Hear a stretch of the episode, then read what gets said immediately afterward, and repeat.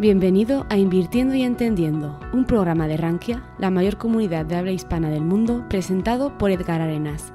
En este podcast podrás escuchar de manera quincenal entrevistas con los inversionistas más influyentes de la economía mexicana. No olvides suscribirte al canal para apoyarnos y enterarte de los próximos contenidos.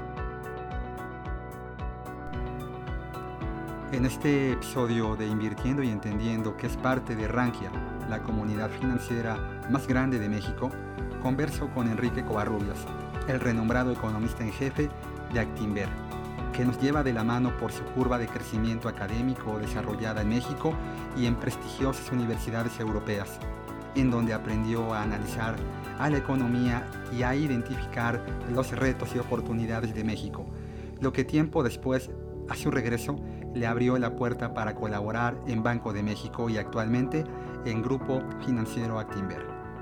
Enrique, a través de su amplia experiencia y vivencias, nos comparte una plática salpicada de un robusto anecdotario transitado por eventos como la crisis hipotecaria subprime hasta la reciente crisis económica y de salud pública por COVID-19, además de darnos su visión como inversionista y recomendarnos una interesante bibliografía. Bienvenidos. Entender para invertir. Muy bien, Edgar. Estoy súper contento de poder platicar contigo, poder platicar con tu audiencia. Eh, va a ser una tarde lluviosa, pero muy divertida. Llena de ideas y anécdotas. Y quién mejor como tú que eh, platicarnos un poquito del mercado mexicano de valores. Pero bueno, hoy ya eres toda una celebridad, ¿no? El otro día platicábamos en la presentación del libro un poco también de tu carrera, pero Enrique Covarrubias, economista en jefe de Actinver, ¿qué quería ser cuando era niño? Eh, yo quería y sigo queriendo ser matemático. Yo, yo estaba muy seguro desde que era niño que me encantaban los números, que yo quería aprender matemáticas y poder utilizar este lenguaje matemático para comprender el mundo. Eh, tal vez de niño yo no sabía exactamente qué parte del mundo quería comprender, poco a poquito comencé a darme cuenta que era más el mundo, el mundo académico, el mundo financiero, la economía y, las herramientas matemáticas que estuve desarrollando, pues poco a poquito comencé a aplicarlas a este mundo. Ya descubriste muy temprano tu vocación. Y eso no es sencillo. Hay mucha gente que le llega a la edad ya, incluso en la universidad, y dicen, bueno, me cambio de carrera, ¿no? A lo mejor, incluso gente después dice, va, va abordando algunas ramificaciones de lo que ya había estudiado previamente. ¿Y tú en qué parte de tu vida te das cuenta que lo tuyo va a ser el análisis económico? Eh, pues, siempre supe que, las matemáticas era la disciplina que más, que más me gustaba. Eh, lo supe en la secundaria, lo supe en la, en la preparatoria, y, me acuerdo mucho en, en la prepa que fui a una de estas ferias de universidades, ni me acuerdo en dónde, en dónde fue, pero en el stand de, la UNAM eh, me dieron una, hojita donde venían todas las carreras que la UNAM ofrecía. La UNAM como la universidad pues, más, más grande, que, mayor oferta de, carreras eh, tenía y posiblemente tenga, tenga en este momento. Eh, y ahí voy con mi lápiz a comenzar a eliminar las carreras que yo sabía que, que no quería estudiar. Y, al final de estar eliminando carreras, me quedé con dos. Una era la carrera de, matemático y la otra era la carrera de actuaría. Pero no porque me llamara la atención actuaría, sino porque no sabía lo que era y no quería, no quería borrarla. Y comencé a, preguntar qué era esta carrera de, actuaría.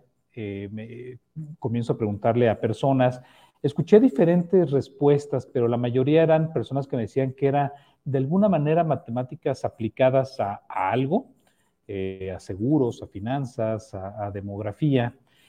Y comienzo el proceso de admisión a la UNAM. Y de hecho, mi, primer experiencia universitaria fue estudiando matemáticas en la UNAM. Al final decidí no quedarme en actuaría, quedarme en matemáticas, me parecía un poco más apegado a lo que yo quería hacer. Eh, no estuve mucho tiempo en la UNAM, estuve menos de un año porque me tocó aquella huelga, no sé si te acordarás, Edgar, aquella huelga de, del MOSH a, finales de los, de los noventas. La, UNAM cierra, tengo que cambiarme de, universidad y tuve uno de los mejores golpes de suerte de mi vida, que fue haber recibido una beca completa para irme a estudiar a Cholula, a la Universidad de las Américas Puebla.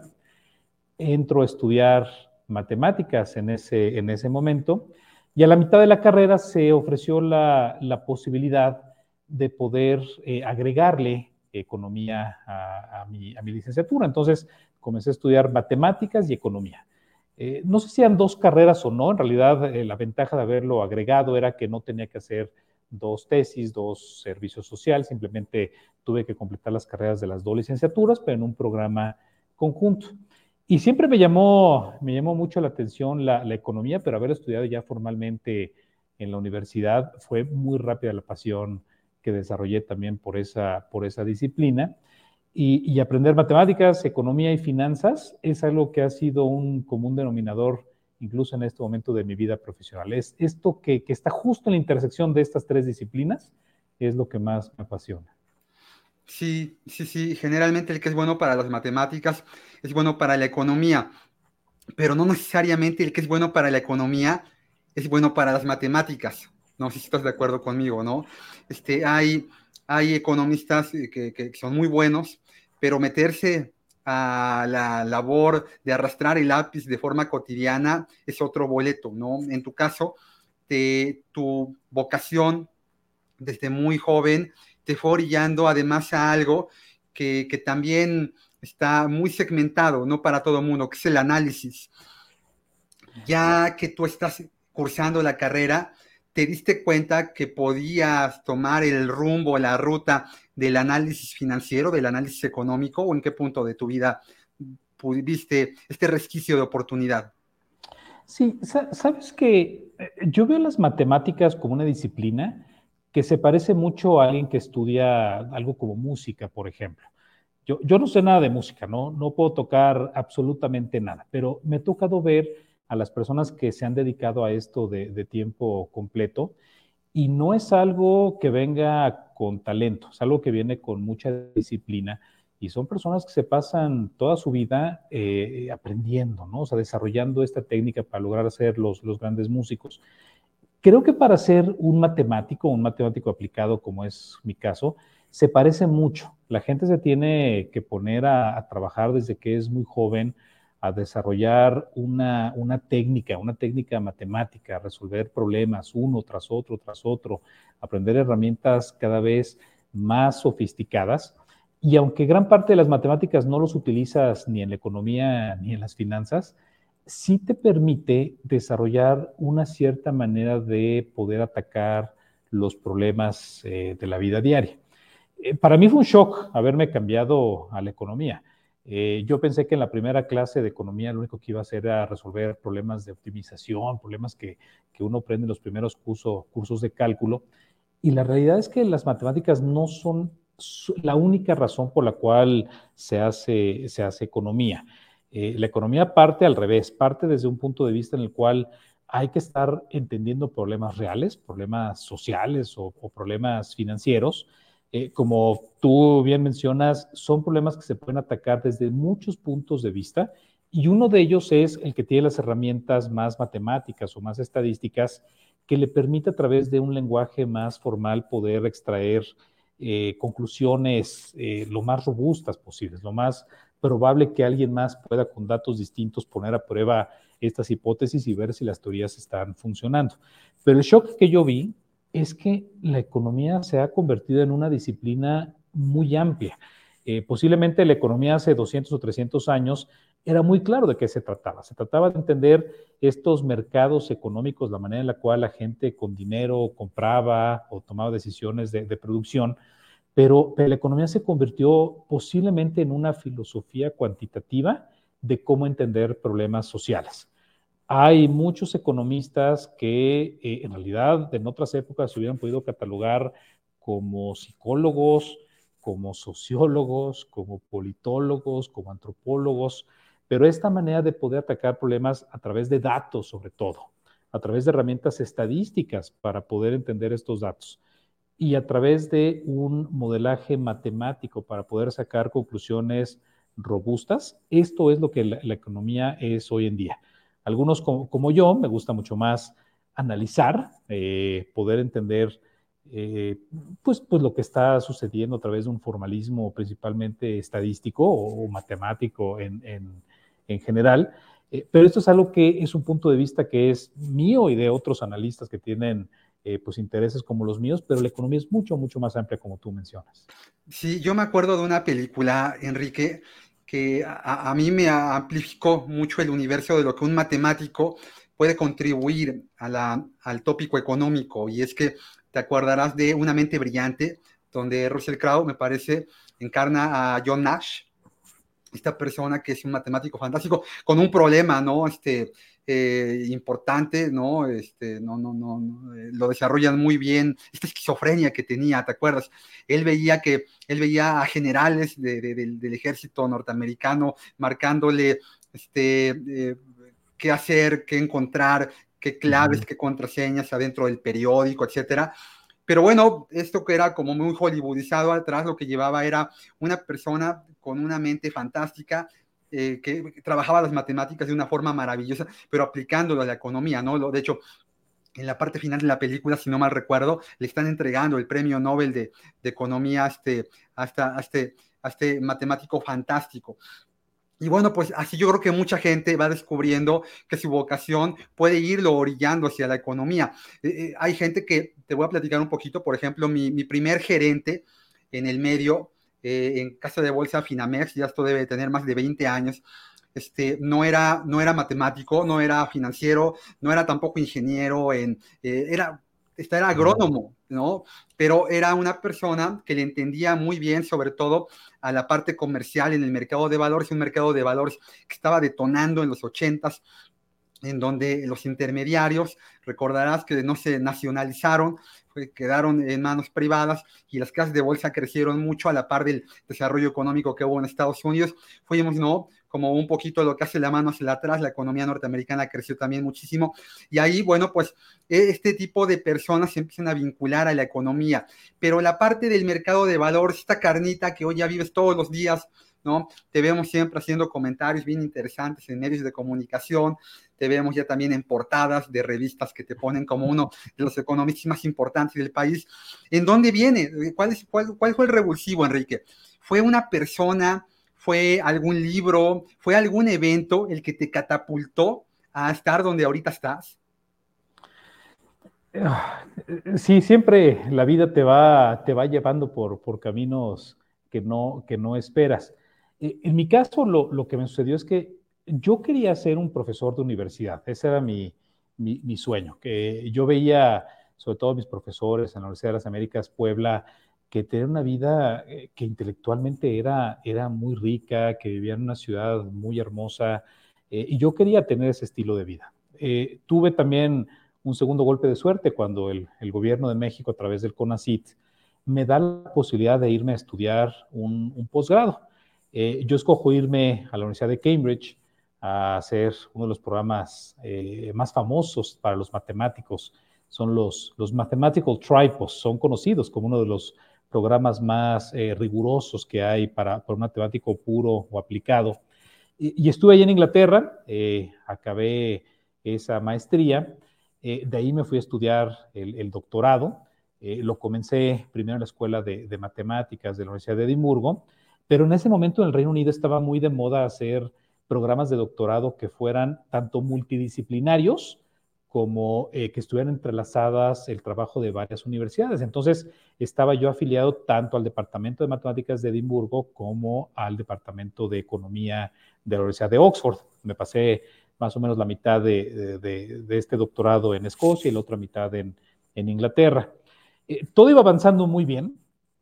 Eh, tenía un camino eh, muy marcado de lo que yo quería hacer, cuando un día me llega un, correo, un correo de un banco de inversión inglés eh, llamado Barclays, en el que me invita a, pues, a ir a una feria, ¿no? una sesión informativa para algo que estaba muy de moda en ese momento, que eran los quants, estos matemáticos aplicados, físicos, ingenieros, que en este momento, estoy hablando del 2006 o 2007, por ahí, eh, lo que se dedicaban a hacer era poder modelar derivados financieros. Requiere de un poder computacional importante, de una modelación importante eh, desde el punto de vista matemático. Eh, tomo el tren a, Londres y llego a ese banco de inversión, veo las mesas que, que Barclays ofrecía y de pronto me cambió todo. El haber visto de verdad cómo funcionaban los mercados financieros en uno de los centros más, más importantes a nivel global me hizo cuestionarme lo que yo quería hacer de, mi vida. Eh, de pronto decidí que, tal vez la, academia pura eh, tenía otras alternativas que me pudieron haber, haber llenado. Entonces, pues decido que quiero trabajar en el sector financiero privado. Comienzo a mandar solicitudes de, de empleo a bancos de inversión globales. Cuando de pronto comienza a avanzar el 2007, y aparecen en las noticias, en la BBC, pues algunos grupos financieros eh, relativamente pequeños en ese momento que estaban quebrando. Incluso comenzaba a haber corridas bancarias que, que, uno podía salir a la calle y verlo tanto en Londres como en Edimburgo, que efectivamente eso estaba sucediendo. Poco a poco el mundo empezó a avanzar de una manera más complicada. Llegó el 2008 yo en ese momento estaba terminando mi doctorado y por más que quería trabajar en el sector financiero en un banco de inversión en el Reino Unido, pues claramente ya no iba a ser posible en ese, en ese momento. Era una época eh, sumamente interesante, sumamente volátil y también difícil para muchas personas a nivel, a nivel global. Eh, me hizo cuestionar qué quería hacer, más porque no, no, era muy fácil conseguir trabajo en ese momento, eh, y decido aceptar una posición académica eh, me voy a la Universidad de Copenhague, en Dinamarca, ese fue mi primer trabajo después del doctorado, dando clases de, pues, de burbujas financieras, del rol que tiene el sector financiero en la economía real. Eh, y ahí es cuando me doy cuenta que realmente la docencia pura al 100% no era algo que me llenara del todo. Eh, me voy a trabajar a, Banco de México. Yo pensé en ese momento, cuando, cuando me regreso al país, que solamente iba a estar dos años en México. Eh, y dos años aquí porque en, mi mente lo que sucediera que yo sentía que me iba a arrepentir si en una de las peores crisis financieras que posiblemente iba a vivir en mi vida profesional, no me lo pasaba desde las trincheras de un banco central. Era muy natural regresar a Banco de México, querer vivir esta crisis financiera eh, desde este lugar, eh, la realidad es que me gustó muchísimo mis años en Banco de México, me gustó muchísimo estar otra vez en, mi país y lo que debió de haberse convertido en dos años, ya hace casi 15 años que regresé a, México trabajando en estos dos lugares. Cuando te fuiste a, primero a Inglaterra, ¿qué fue lo que más extrañaste de, tu país? Eh, había poco tiempo para extrañar a, mi país. había mucho eh, trabajo. Había, mucho. no te digo el síndrome de Jamaicón, ya ves que esto pasa, ¿no? Un futbolista de mediados de los 50, creo, de las Chivas, se lo llevan a, jugar al extranjero. Fantástico, un jugador inigualable, pero llega allá y simplemente se le paralizan las piernas. De hecho, hoy el síndrome de Jamaicón es un síndrome estudiado en la psicología, ¿no? De gente que, tiene un arraigo este, muy marcado por, su contexto social y que, y que, bueno, pues cuando sale este, en la parte profesional simplemente deja de, deja, deja de existir, ¿no? A, ti, sin llegar a ese extremo, hubo algo que te marcara, que dijeras, híjole, yo me quiero regresar mañana, extraño las tortillas, extraño los tacos, ¿no? Sí, y sí, siempre, siempre pasa eso, ¿no? Y, y, ojalá que haya muchos jóvenes que estén escuchando este, este podcast que, tú y yo estamos teniendo, eh, en el cual, sin lugar a dudas, va a haber momentos complicados.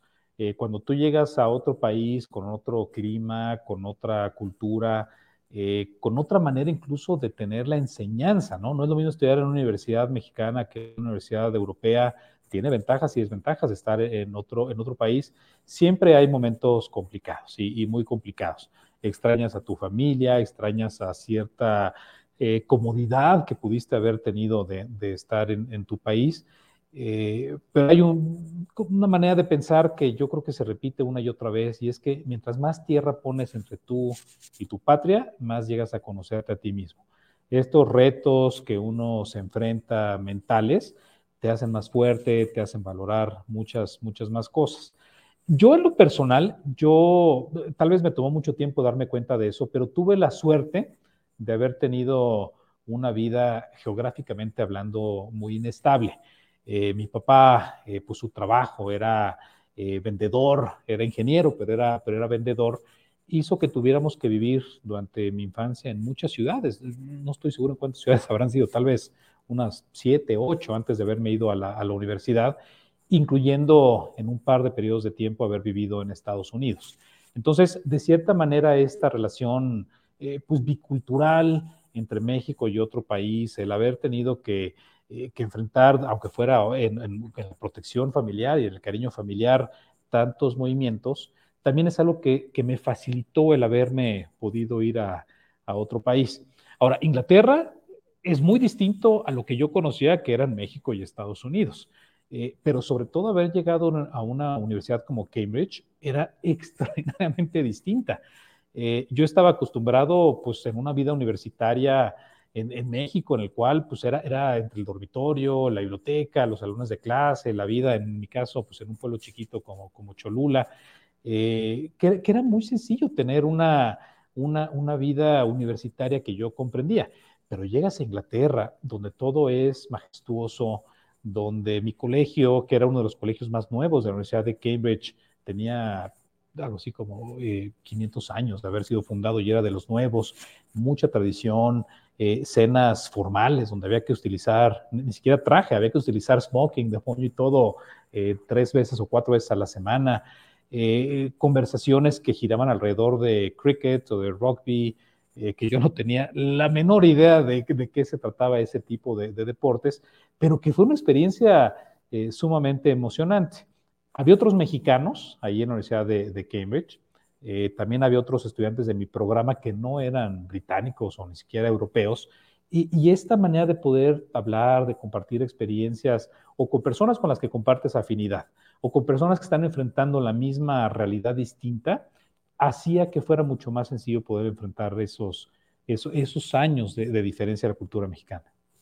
Ya, ya, eh, somos la sumatoria de todo lo que nos pasa, pero también de todo lo que nos duele.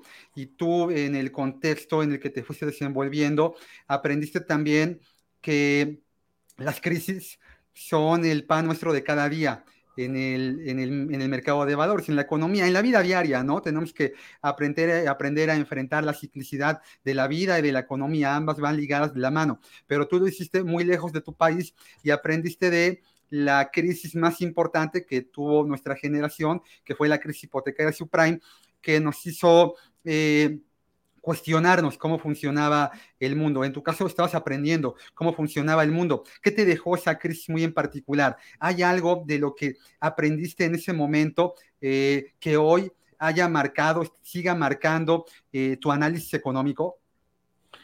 Eh, sí, y, varias, varias cosas, Edgar. E, ese es un punto muy, muy importante, ¿no? Que de las crisis es donde más aprendemos, todos, en cualquier disciplina, y para mí también fue algo que yo tuve que vivir de primera mano.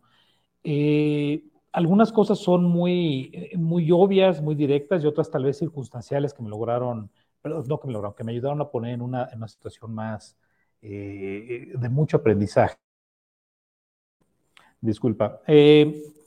por ejemplo, ¿dónde estuvo algunas de las experiencias más de crisis que yo tuve que, que vivir? el primero es que me sirvió muchísimo esa crisis financiera para darme cuenta que lo que uno aprende en los libros de texto en la universidad es incompleto. Eh, tal vez en el momento yo hasta sentía que debía tirar los libros de texto a la basura porque no me servían de, nada, pero, eso no es la realidad. O sea, la realidad es que mucha de la experiencia que durante décadas o siglos eh, las disciplinas académicas logran poner en un libro de texto, tienen ciertas limitantes, sobre todo cuando algo pasa por primera vez, como fue la crisis de, de 2008 y de 2009. Entonces, te reta mucho a tener que replantearte las teorías que aprendes en la universidad, te obliga a retarte cómo puedes, con la información que estás viendo en el día, volverte más escéptico de lo que has aprendido, volverte más creativo y a través de estos aprendizajes nuevos poder eh, plantear eh, recetas nuevas para, las, para las generaciones futuras. En mi caso, yo viví casi toda la, esa crisis dentro de Banco de México. Entonces, era un banco central en el cual, eh, pues todos los días sucedían cosas nuevas. Eh, yo veía, por ejemplo, que Estados Unidos tenía que implementar algo que hasta ese momento era, eh, pues no, no, completamente nuevo, pero sí nuevo en el contexto de esa, de esa economía moderna, que eran los procesos de quantitative easing. Esta idea de que los bancos centrales, pues una vez que la tasa llega al 0%, pues hay que pensar en maneras distintas de poder apoyar la economía. En ese momento fue la impresión de dinero para comprar eh, bonos, bonos soberanos y bonos eh, corporativos. Y aquí en México no fue la excepción. Eh, no llegamos a tener una tasa ni remotamente cercana al cero, pero sí se tuvieron que implementar, por ejemplo, la subasta de, dólares. se tuvo que poner en un reto importante cómo poder tener un entorno macrofinanciero estable, cómo regular los bancos para que estuvieran bien capitalizados, eh, porque sí veíamos un entorno bastante, bastante nuevo. otra cosa de crisis que, me tocó vivir en esos, en esos años, eh, eh, yo no hice nada, yo fui simplemente un beneficiario de esto que te voy a decir, pero los funcionarios de Banco de México tuvieron la visión en ese momento de aprovechar la crisis, de la crisis para reclutar gente, para reclutar talento. Eh, muchos mexicanos que tal vez en otras épocas hubiera sido muy natural entrar a trabajar al sector privado en, México, en el mundo, o haber entrado a trabajar en las mejores universidades del planeta, en ese momento Banco de México se dio cuenta de que un banco central sí tenía la capacidad de poder reclutar a estas personas, poderles ofrecer cierta estabilidad laboral que el resto del mundo no podía tener. Y tuve la fortuna de poder entrar a Banco de México con gente que es talentosísima son personas que ahora son los líderes, tanto del, pues, pues, del sector público, todavía de, sí, pues de, administración pública, como los que son mis pares en otros lugares del, sector financiero privado. Eh, y el haber compartido con tanto talento en este momento de crisis, pues hizo que, yo tuviera la oportunidad de, de, aprender todos los días de personas muy talentosas, de poder llevar a cabo eh, pues una vida profesional que implicaba reformas estructurales, herramientas nuevas desde un punto de vista de Banco Central, artículos académicos que acabaron siendo parteaguas para el diseño de políticas públicas del país durante los siguientes ya 10, casi 15 años. Eh, y esa crisis posiblemente es lo que más me dejó, la posibilidad de haber compartido con tanto talento, tantos años en la trinchera de un Banco Central. Y, ahí aprendes, te formas, ¿no? Porque bien lo dijiste, ¿no? Uno se forma en las crisis. Dicen que el, verdadero capitán de barco se vuelve capitán cuando viene la tempestad, ¿no? Digo, cuando hay calma y el viento te sopla a favor, pues cualquier persona, ¿no? Que suba y agarre el timón, va a llegar a buen puerto, pero bueno, a ti te tocó enfrentar, ¿no? Este, la crisis más importante que habíamos tenido en casi 80 años. Y, ahí evoluciona, yo creo que ahí cambia mucho el chip de, Enrique, que, venía con una formación académica interesante, ya no quería ser académico o no al 100%, porque yo creo que también el, el tema académico es muy vocacional. ¿No? Eh, tarde que temprano el aula te vuelve a llamar, ¿no? Y dice, a ver, ven para acá, y a lo mejor no, como lo imaginábamos cuando éramos más chiquitos, pero ahí está siempre sembrada esa semillita, ¿no? De, transmitir. Es algo también bien importante. En, eh, en el analista tiene, además de, la importancia de la labor de, de, estructurar ideas, transmitirlas, lo que alguna vez platicábamos, es lo que te pasa como cómo lo haces, cómo lo interpretas, pero luego cómo lo transmites. Y yo creo que ahí el gran analista, el buen analista se distingue de los demás en ese último trecho de cómo transmitir, cómo aprender a transmitirlo. Porque información, hoy ya sobre todo en el mundo actual, Enrique, pues tú y yo ahorita aprendemos el teléfono agarramos el artículo académico, algún blog, eh, el idioma que tú quieras, lo podemos ya traducir en un, eh, picándole ahí a un icono. O sea, la información ya existe, pero la importancia de esta información es cómo la estamos interpretando y cómo la transmitimos, porque además es, un gran volumen de información al que ya tenemos acceso, y eso también complica mucho la labor del analista, ¿no? Eh, Enrique Covarrubias, él cuando va a analizar algo, algún tema, ¿a quién escucha?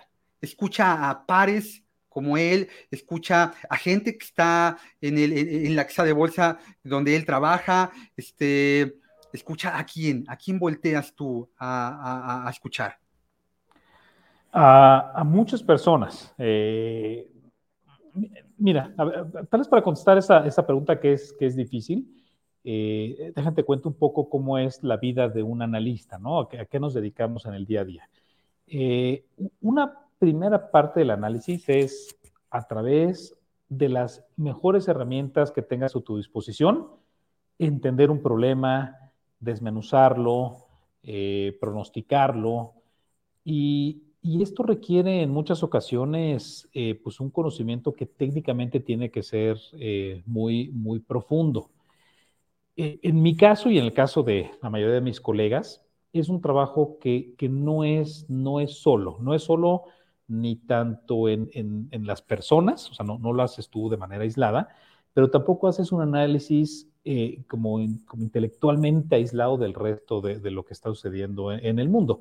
Es imposible ser un economista de México un economista de Estados Unidos sin voltear a ver cómo este país se relaciona con otras economías del mundo, cómo funciona el contexto político en la economía de un país y cómo esta economía interactúa con los mercados financieros. Ahorita te regreso a este, a este punto con un poquito más de, profundidad. Pero una vez que el análisis está hecho lo más eh, riguroso, lo más sólido que se pueda, viene la segunda etapa y es cómo puedes comunicar esto de la manera más sencilla que puedas.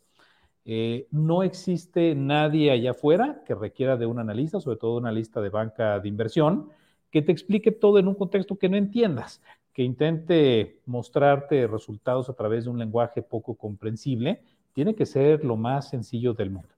Eh, nuestro medio es uno en el cual evaluar la calidad de un análisis es eh, pues bastante comparable, ¿no? Existen varias plataformas de información, Bloomberg o Reuters o Focus Economics, que te van evaluando la calidad de tu, de tu análisis.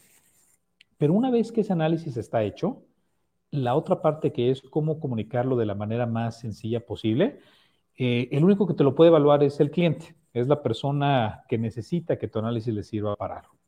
Entonces, regresando a la primera de estas, de estas dos patas, eh, ¿cómo analizo yo? Lo primero que te puedo decir es que no lo analizo solo, lo analizo con un equipo que he tenido la fortuna de haber podido reclutar o de haber podido a través del tiempo que he estado en esta institución eh, pues tener interacción con ellos. Eh, en su mayoría son personas eh, que a mí me retan muchísimo, todos los días, porque son personas que tienen herramientas de punta, que tienen una inteligencia increíble, que tienen una disposición para poder llegar en la madrugada, analizar datos globales y poder hacerlo de la mejor manera posible. Son economistas, son actuarios, son financieros, eh, alguno que otro hasta físico que, ha estado en el, equipo. Eh, entonces tengo que estar yo preparándome todo el tiempo para poder acompañar a estos eh, jóvenes en su proceso de, cómo descubrir o descubrir cómo funciona el mundo y poder hacer aportaciones analíticas importantes al trabajo. son personas que analizan economía, son personas que analizan empresas, empresas del mundo, de Estados Unidos, de China, de Europa, de México mismo, analizan materias primas, curvas, eh, índices bursátiles. Y, la parte que ahí me toca más es transformar todo este conocimiento que se genera en algo que le sea útil a un, cliente. Eh, por ejemplo, donde yo trabajo hoy en día, eh, ¿cuáles son los clientes que tiene esta institución? Son de todo tipo. Son personas que están ocupadas siendo doctores o siendo trabajando en el sector agrícola, en el sector manufacturero, están muy preocupados en lo que tienen que preocuparse, que es manejar su, empresa, tener su, eh, su patrimonio de la mejor manera posible y que confían en que alguien profesionalmente les esté cuidando ese patrimonio. Eh, también tengo otros clientes que son mucho más sofisticados, son personas que trabajan en afores, en fondos de inversión, en aseguradoras, en todas estas instituciones, tanto mexicanas como el resto del mundo, que aunque tienen un conocimiento mucho más sofisticado desde el punto de vista financiero, no por eso quieren estar hablando en un lenguaje que no sea comprensible. Lo que quieren es a través de una comunicación sencilla poder tomar las mejores decisiones de, inversión. Ya, ya, ya. Alguna vez en una, en una plática organizada por Viva, me parece, eh, Gabriel Guerra, este analista eh, más dedicado al tema político, hacía una reflexión que, me pareció bien interesante con mucha gente del área del análisis económico.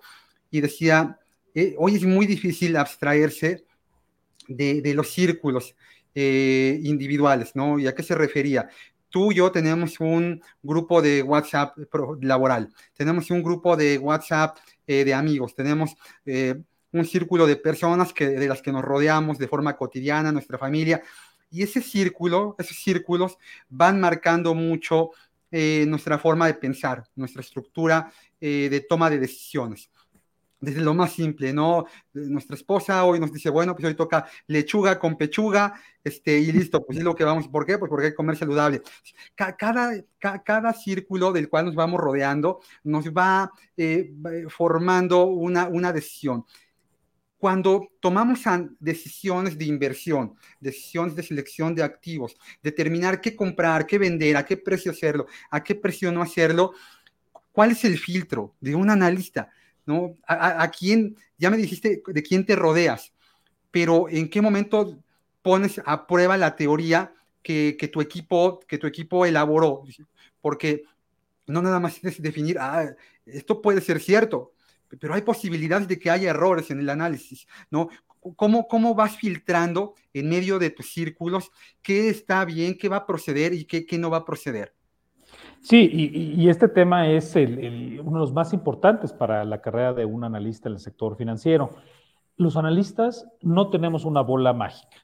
Eh, uno ve los pronósticos de cualquiera de estas encuestas y parece que el economista tal está diciendo que el tipo de cambio va a llegar a cierre de año a un número.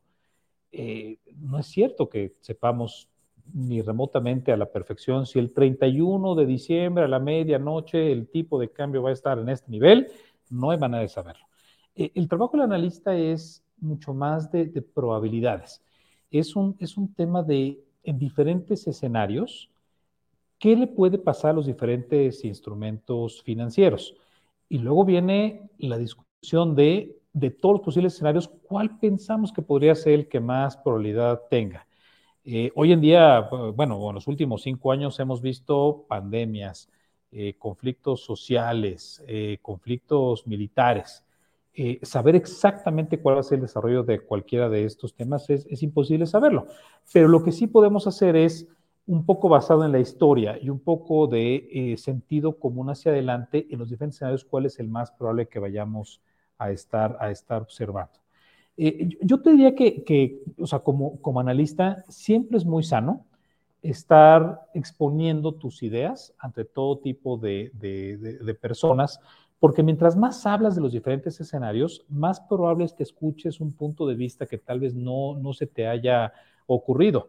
Eh, es más, si no estás viviendo un escenario en el cual constantemente hay gente que te está aportando ideas nuevas, no estás haciendo bien tu trabajo es importante exponerte, es importante ser muy transparente en lo que estás pensando, porque va a haber mucha gente que sabe, que sabe más, más, que tú. Ahora, en todas estas probabilidades, ¿no? Un poco eh, intentando contestar tu, tu, pregunta, ¿cómo sabes como analista cuál de los diferentes escenarios es el que hay que poner enfrente, en el cual vas a poner pues tu, tu, el prestigio de tu capacidad de, de análisis? ¿Es el más conservador? ¿Es el más arriesgado? La realidad es que hay siempre tentaciones eh, de los dos lados. Hay una tentación de estar en la comodidad de la mediana, eh, que nadie hable mucho de lo que el equipo de análisis que uno representa está diciendo, porque si estás muy cerca de donde está el consenso, pues nadie te va a cuestionar nada. Ese es un punto de vista que puede llegar a ser, sí, muy cómodo, pero también muy peligroso, ¿no? En el sentido de poder dejar de pensar, de cuestionar y simplemente hacer lo que la marea te está diciendo que hay que, hay que hacer. Ahora, también es atractivo de vez en cuando ser el que tiene un punto de vista muy distinto al del resto del mercado, pero te expone, eh, te expone en el sentido de que todo el mundo se entera de un punto de vista distinto, te lo van a cuestionar, van a hablar de, ti. Eh, y en ocasiones, pues ese tipo de, calls, ¿no? Que le decimos, este, este punto de vista de hablar de algo que nadie ha visto y de, y de hablar de un número separado al que el resto del mercado tiene, eh, aunque tiene ciertos retos, creo que de vez en cuando, si genuinamente piensas que eso va a suceder, vale la pena ponerlo sobre la mesa y permitir que el discurso público comience a hablar de, esto. Imagínate, por ejemplo, un analista que a mediados eh, del, bueno, el peor momento de la pandemia. Eh, cerca de, de, la mitad del 2020, que el tipo de cambio estaba arriba de 24 pesos por dólar si un analista hubiera pensado, eh, hubiera hecho cálculos, si le hubiera dado que el tipo de cambio iba a estar a casi 16.50 eh, tres años después, nadie lo hubiera creído, todo el mundo lo hubiera tachado de, loco, pero el haber siquiera puesto sobre la mesa la probabilidad de un escenario de apreciación importante del tipo de cambio, pues hubiera hecho que, muchas de las decisiones de las personas, de las empresas, de los gobiernos del mundo en los siguientes años, iba a cambiar en una dirección que acabó siendo la correcta, que no sé si alguien lo vio venir, yo claramente no, pero si alguien lo hubiera puesto a la mesa, hubiera cambiado mucho el discurso en los siguientes años. Claro, sí, sí, es que eh, en, en, economía, igual que la economía y la vida funcionan muy, muy, muy a la par, ¿no? Hay que esperar lo mejor, pero hay que estar preparados para lo peor. Somos, eh, un, somos una sociedad de manada y tendemos, ¿no? A arrastrarnos, a caminar hacia donde la mayoría va y siempre eh, el arrocito negro, ¿no? Como decían las abuelas, pues es un poquito el que, el que en efecto está más expuesto, pero a la vez ¿no?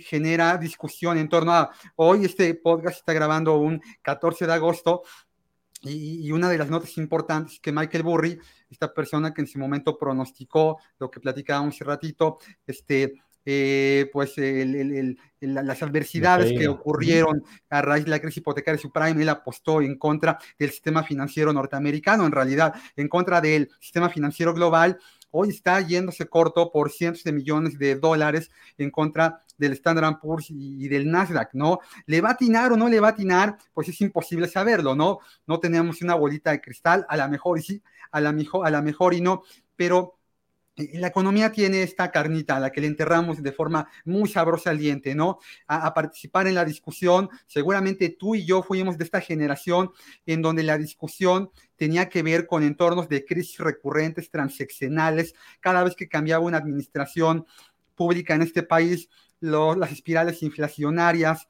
este, las crisis devaluatorias, pues eran el tema a discutir todos los días, eh, o, llegaba la comida con la familia el domingo y, venía la arenga, ¿no? De, los políticos que lloraban diciendo que defenderían el peso como un perro, etcétera, etcétera. Toda esta historia que ya hoy vemos eh, en los libros de texto, este, e, estaba prohibido decir libros de texto, ¿no? Ahora en este entorno. bueno, ah, cambiamos el chip, cambiamos el tema. Ya habrá oportunidad de hacer un episodio 2.0 y hablar de política, pero hoy no, hoy no. Oye, no, bueno, pero tú y yo sí eh, somos esta generación marcada por las crisis. Y tú trabajaste en Banco de México, ¿no? Entonces viviste muy de cerca seguramente todo, todo, todo esto y te sirvió para formarte y luego caminar a una entidad eh, privada. ¿Cómo fue esta transición de, pasar de Banco de México y de llegar a donde estás ahorita, que es uno de los bancos de inversión más importantes del, país, eh, que estás en Actinver? Eh, en muchos sentidos son, son, son parecidas las dos instituciones y en muchos otros son, son casi, casi opuestos.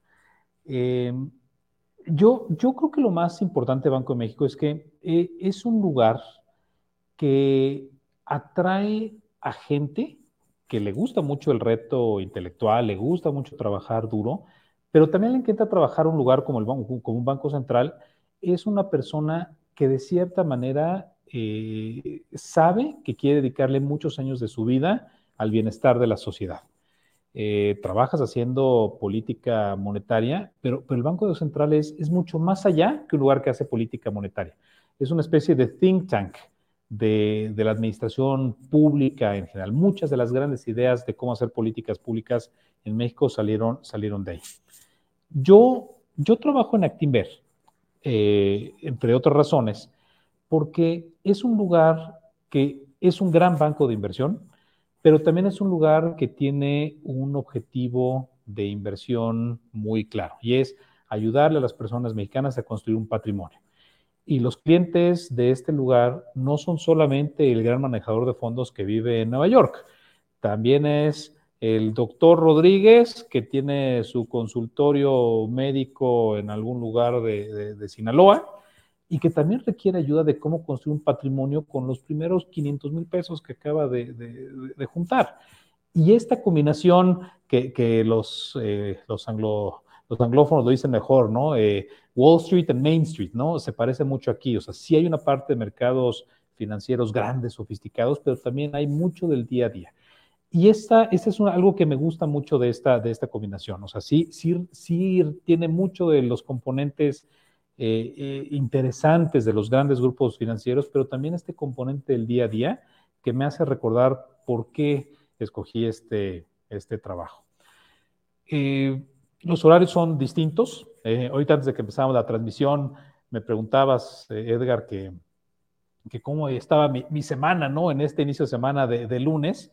Eh, yo ya no llego en la madrugada a la oficina como en otras, como en otras épocas, pero el rol del analista sí es un rol que está muy pegado a los mercados. Y hoy en día los mercados abren muy temprano, comienzan eh, posiblemente oficial, de manera oficial, cuando el INEGI publica los primeros datos económicos del día, que es a las 6 de la mañana. Eh, tiene que llegar gente incluso antes de las 6 de la mañana o bastante antes de las 6 de la mañana para poder aprovechar un poco de tiempo en entender cómo están cerrando los mercados en Asia, qué le está pasando a los mercados europeos en ese momento, los datos del INEGI, la preparación de la estrategia de inversión para el día una vez que abra la bolsa de, Estados Unidos y por tanto la bolsa mexicana, pero también es un trabajo que cierra temprano, porque termina no muy lejos o no mucho después de que haya cerrado los mercados financieros, dependiendo de la época del año, puede ser a las 2 o 3 o 4 de la tarde, y eso es muy distinto a trabajar en el sector público. Es un sector público en el cual usualmente se llega tarde, se termina no tarde, tardísimo, eh, y aquí todo es mucho más temprano. Entonces, te tiene que gustar trabajar eh, en, deshoras en, muchos sentidos, pero disfrutar mucho poder tener, como hoy, ¿no? Vamos a terminar el podcast, nos vamos a ir y todavía a ver un poco de luz del día, puedes tener una vida, una vida personal, ¿no? Eh, después de un horarios de trabajo complicados, pero que aún así tienes, tienes esta, esta ventaja en el sector privado. Oye, oye, con la, eh, el médico, por ejemplo, dice, yo no, yo no le, yo no le receto. Hay muchos doctores que yo he conocido que dicen, yo no le receto a mi familia. No, es muy común, ¿no? Oye, si siente mal, pues que vaya con otro médico, porque hay este sesgo, ¿no? De si lo hago bien, si lo hago mal. Y seguramente a ti se te acerca mucha gente. Alguien también, una persona que conocí que, que es cómico, este, decía, es que yo llego a la, a la reunión de la familia y, cuéntate un chiste, ¿no? Pues es que yo vine como invitado, ¿no? Pero bueno, pues ni modo, ya tengo que por ahí hacer un poquito de malabares, ¿no? Eh, me imagino que a ti también te pasa, a mí también me llega a pasar, ¿no? Que, bueno, pues saben un poquito que les sé de esto, ¿no? ¿Y qué va a pasar con el tipo de cambio? ¿Y qué va a pasar con, el, con la tasa de interés, con la inflación? La, la economía la vivimos la respiramos, la soñamos, ¿no? Había un comercial, creo que era de Coca-Cola, que decía, come fútbol, sueña fútbol y, toma Coca-Cola, era lo único diferente. Pero tú y yo estamos inmersos, sumergidos en esto todo, todos los días. Cuando alguien se acerca a ti y, te pregunta eh, en qué invertir, cómo invertir, y ahí Taleb tiene algo que, eh, esta parte del skin in the game, de, él, él dice, no, Nassim Taleb, este, no, le, no le digas a, no le preguntes a alguien cómo invertir. Eh, pregúntale a alguien en qué está invertido, ¿no? Este, obviamente haciendo un disclaimer de que Enrique Covarrubias con su perfil de inversionista, con todo lo que sabe, etcétera, etcétera, tiene una dinámica, una filosofía de inversión muy diferente a la de cualquier otra persona. ¿No? Pero Enrique Covarrubias, padre de familia, seguramente hombre de, de trabajo, que le queda muchísimo tiempo, ¿no? ¿Qué edad tienes, Enrique?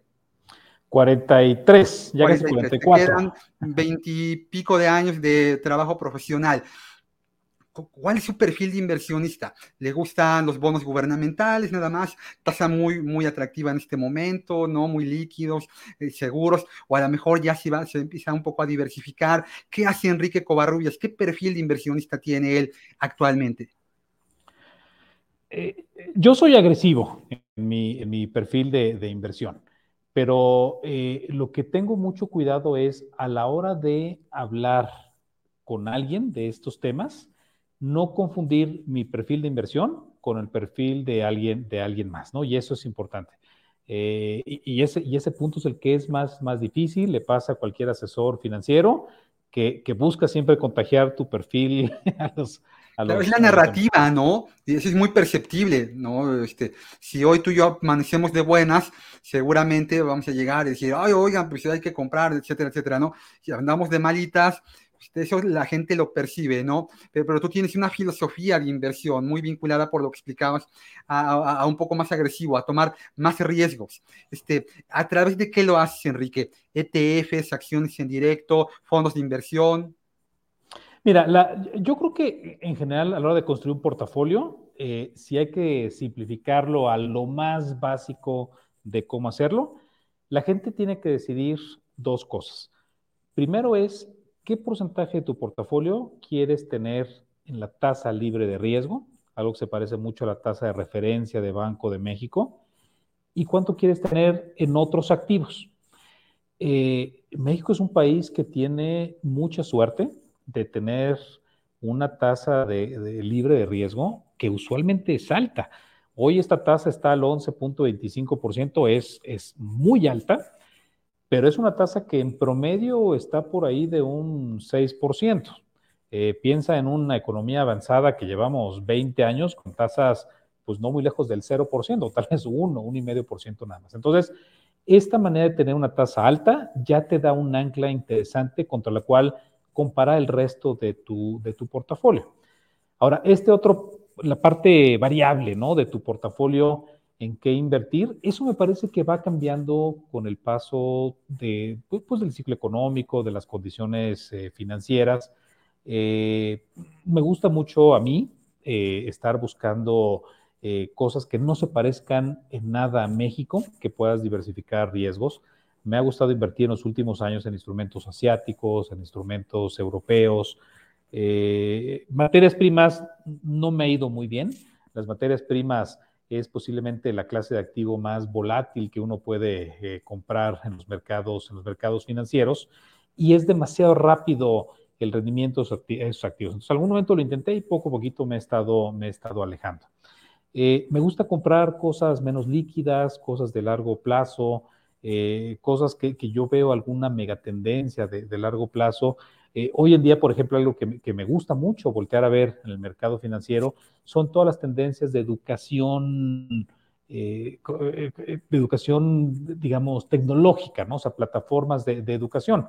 Eh, yo sé que comencé esta discusión diciendo que, a lo mejor en aquel momento de mi vida no me llamaba la atención una vida 100% académica, pero, pero a lo mejor en, en, mi vida profesional que no lo quería hacer.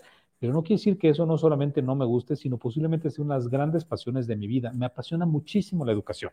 Siento que es la manera más importante en la cual una economía puede crecer y hoy en día una de las cosas que nos va a dejar la pandemia son las plataformas de educación tecnológica a distancia, en la comunidad de tu hogar, en la hora que tú puedas tener. ¿no? Entonces es una inversión que también, que también me gusta mucho.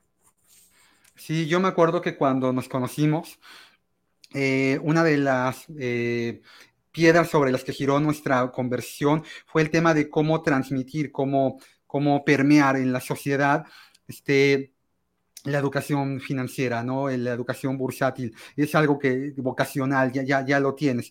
Y todo esto se, se acentuó durante, durante la pandemia, ¿no? A, Enrique Covarrubias, a ti, Enrique, eh, ¿qué, fue, ¿qué fue en lo profesional y en lo personal lo que más cambió a raíz de la pandemia de COVID? Eh, muchísimas, muchísimas cosas cambiaron. Eh, creo que lo más importante es que tantito antes de que comenzara la, pandemia, a finales del 2019, eh, nació mi hija. Ese es el, cambio más importante. Me ha cambiado completamente la manera en la cual tengo de, ver el mundo, de cómo manejar los siguientes años de mi vida, de mi vida profesional. Y una de esas cosas paradójicas es que la pandemia me permitió pasarme más, más tiempo con ella. me gusta mucho. Ahora, en la vida, en la vida profesional como tal, eh, no, no la, personal, eh, la pandemia ocasionó un, un, cambio radical en la cual las economías del mundo se están comportando. Eh, mucha gente se dio cuenta de que podía estar haciendo home office, de que podías vivir en una ciudad distinta. Mucha gente se jubiló Eh, y lo veo con, con, mucha envidia, ¿no? en muchos sentidos, la manera en la cual el mundo se ha, se ha estado cambiando. Pero, pero increíble, ¿no, Edgar? ¿Cómo, cómo cambió esto? Entonces, eh, creo yo que la manera de hacer economía también la, tuve, la tuve que cambiar. No me imaginé que de pronto hubiera una disponibilidad de datos tan, tan masivos como hay ahora, acceso a los servidores más poderosos del mundo desde una laptop con la cual estoy viendo aquí enfrente de mí. Y de pronto la manera de hacer economía dejó de ser de una manera tradicional a convertirse en algo que se parece mucho más a ciencia de datos que, a, economía. Eh, nos estamos enfrentando a, revoluciones como el ChatGPT eh, o en general tecnología de inteligencia artificial que va a cambiar la manera en la cual el analista hace las cosas. El analista yo creo que va a dejar de ser la persona que escribe ecuaciones, que intenta estimarlas a través de datos, para convertirse más en una especie de curador de información, un editor de análisis que exista allá afuera y nos hemos tenido que reinventar en los últimos dos o tres años todos los que estamos en este medio y seguramente vamos a tener que seguir haciéndolo durante los siguientes años porque el sector financiero eh, está cambiando y está cambiando posiblemente a la velocidad más rápida que se ha enfrentado este sector.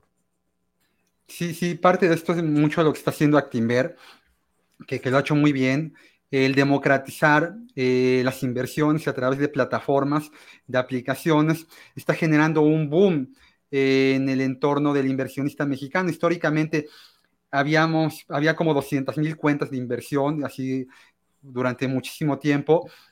Y, un poquito antes de la pandemia, esto empieza a cambiar a raíz de que jugadores como ustedes, como GBM, Cuspid, otros más que se han ido sumando, empezaron a permitir al pequeño y mediano inversionista acceder de forma muy simplificada a través de un dispositivo al, al, gran mercado de valores global, ¿no? Porque ya hoy eh, a través del sistema internacional de cotizaciones. Cualquier persona en México con un contrato de intermediación bursátil eh, que se puede abrir ya con algunos cuantos eh, pesos, ya no hablamos ni de miles, hablamos de cientos, este, puede, puede poner su patrimonio en lo, todo lo que tú explicaste, ¿no? Este, y esto está evolucionando de forma muy rápida, no nada más lo que está pasando, sino cómo está pasando y cómo tenemos, bien lo decís, que reinventarnos, ¿no? Porque lo que te mata no es la bala. O sea, si yo meto una bala eh, en la recámara de un revólver y, la disparo, le voy a hacer daño a alguien. Si la agarro con la mano y la viento, pues no va a pasar nada. Lo que te mata es la velocidad con la que se desplaza la bala. Esto pasa prácticamente en cualquier actividad y ahí tenemos que ser muy rápidos en aprovechar las oportunidades y enfrentar los retos. Aquí es, creo que el, reto más importante para el inversionista en este entorno de lo que platicamos, de, tener muy a la mano ya activos de inversión, es definir ¿no? ¿A quién voy a escuchar? ¿No? Voy a escuchar a Enrique Covarrubias, economista en jefe de Actinver, o voy a ver un video de una TikToker, y es que eh, es, es, verdad, es chistoso porque es verdad, como el meme, que alguna vez me encontré por ahí un video de una chica que le decía a la gente qué comprar y qué vender dependiendo de las fases de la luna. ¿No? Si era cuarto menguante era compra de Bitcoin y si era octavo menguante era venta de Ethereum, o sea, y entonces, bueno, tú y yo sabemos que, que hay cosas que, que, no aplican, ¿no? Pero hay mucha gente que su primer contacto con, el, con algún activo de inversión y dice, rayos, ¿no? Además, déjame ver, Enrique Covarrubias, ¿cuánta gente lo sigue en su LinkedIn? A lo mejor no saben ni qué es LinkedIn, ¿no? Mucha gente. Ah, pero tiene este, un millón de me gustas en TikTok. Debe de saber de lo que habla, ¿no? Entonces, ahí voy y compro lo que me dijo y al ratito por ahí aquel este, influencer que dijo, compren dólares porque se viera 30 y hay gente que se va a morir, Enrique, y no va a volver a ver el tipo de cambio al que compró sus dólares. Este es un gran reto al que nos tenemos que enfrentar, ¿no? Este reto, además, es un reto que, el cambio generacional que estamos viviendo en este momento posiblemente sea el cambio de filosofía de vida más importante desde, no sé, yo creo que en el siglo XX no vimos una, una revolución de este tipo. Esta generación nueva es una generación que va a cambiar nuestra vida por siempre. Tienen una manera de pensar que, creo que es la correcta, es cómo podemos aprovechar todo lo que se ha hecho desde la revolución industrial para crear una plataforma de vida que sea de calidad, que sea socialmente responsable. Y están muy preocupados en eso y alguien tiene que ayudarles a cubrir la otra parte, cómo administran su patrimonio, cómo pueden construirlo, ¿Cómo pueden delegar las decisiones financieras a alguien en quien puedan confiar tan, eh, tan claramente como no lo hacen con otros aspectos de, su vida? La comunicación, Edgar, es algo que es muy difícil hacerlo para esta, para esta nueva generación. Lo necesitan rápido, lo necesitan directo, lo necesitan eficiente y son cualidades que, no solamente debería ser válido para, para los más jóvenes, debería ser válido para la sociedad completa nos está haciendo que nos replanteemos cómo hay que hacer las cosas. La gente hoy en día prefiere eh, la comunicación a través principalmente de aplicaciones en su celular. Lo prefiere sencillo, lo prefieren instrumentos que sean más líquidos, de un perfil de riesgo más bajo. El que logre comunicarle a esta generación cómo hacer que su patrimonio crezca, va a sobrevivir durante los siguientes 30, 40, 50 años y el que no va a desaparecer. Estamos viendo grupos financieros globales sufriendo mucho ante este cambio generacional. O sea, nosotros, por ejemplo, eh, en los últimos años, eh, quisimos crear una plataforma que comenzó como un experimento para los más jóvenes, con estas características que estamos hablando. Es una plataforma que decidimos ponerle el nombre de DIN. DIN es un nombre onomatopéyico, es el sonido que hace una moneda cuando cae en una alcancía.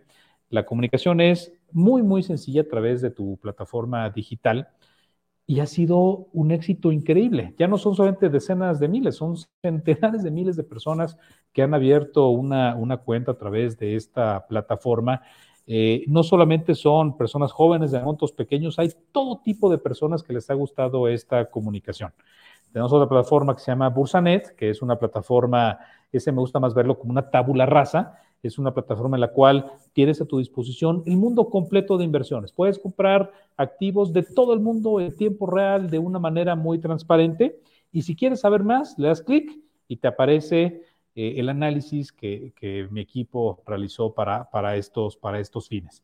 Y las dos maneras de hacerlo se complementan muy bien con un asesor financiero tradicional.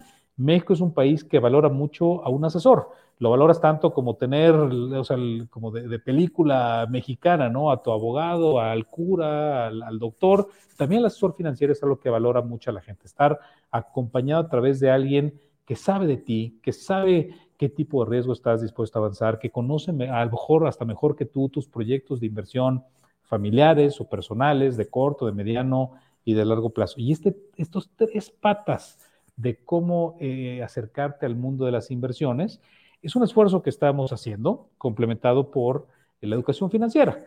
Es algo que, bueno, que tú en lo personal, Edgar, pero además eh, Rankia y toda la comunidad que tú representas aquí en, aquí en México, eh, nos damos cuenta, ¿no? De la importancia de poder estar transmitiendo esta información, esta educación financiera constante en un lenguaje sencillo y que buscamos replicarlo en el día a día en, nuestras, en nuestra manera de invertir.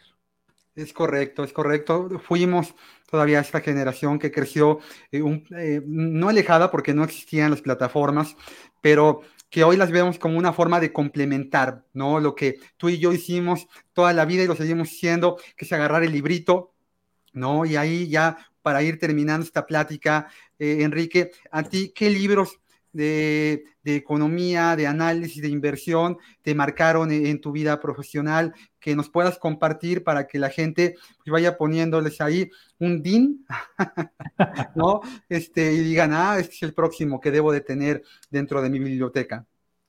Uy, hay, hay muchos libros y tal vez el libro como analista financiero que más disfruto es uno que no es ni de análisis, ni de finanzas, ni de economía, pero que me encanta leerlo una y otra vez para recordar cómo tengo que vivir esta parte profesional.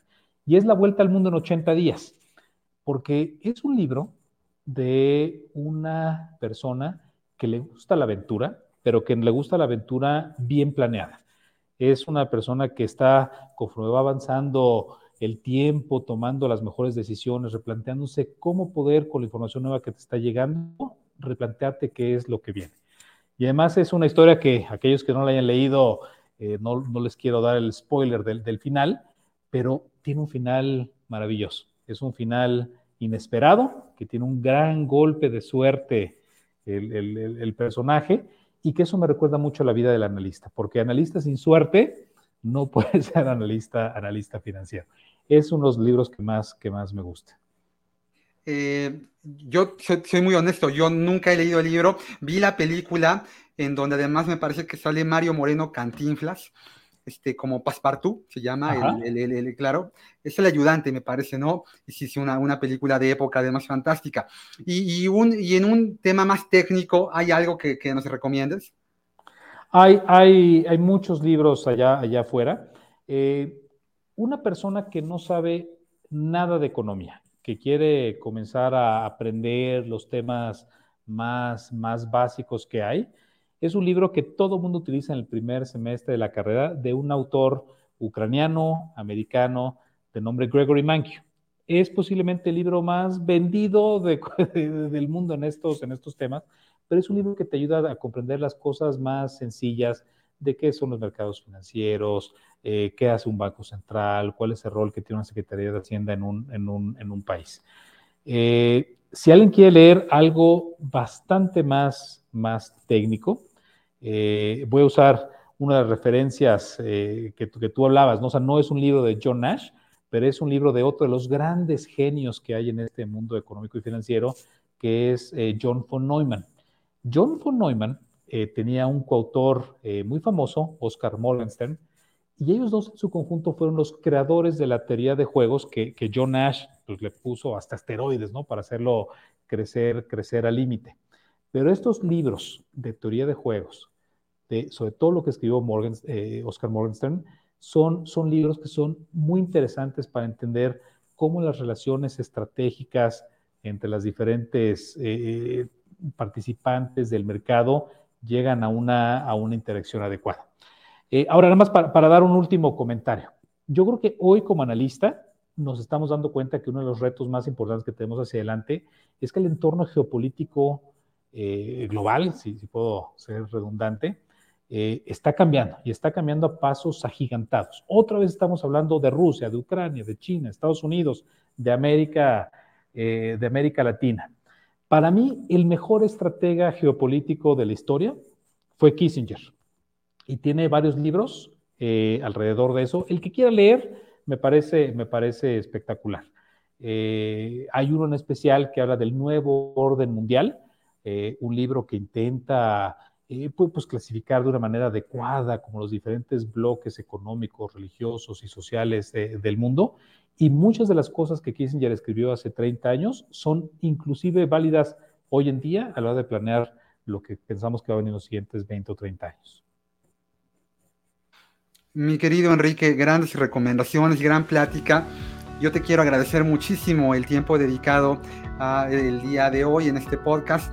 Esta siempre va a ser tu casa y yo solo te eh, preguntaría si hay algo con lo que quieras cerrar. No, nada, Edgar, al contrario. Muchas gracias por la invitación, ha sido un honor.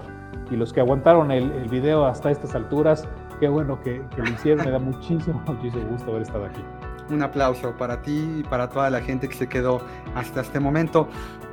Soy Edgar Arenas, eh, conductor del podcast Invirtiendo y Entendiendo de Rankia México. Gracias por haber estado aquí. Les deseo felices inversiones. Hasta pronto. No olvides suscribirte al canal para apoyarnos y enterarte de los próximos contenidos.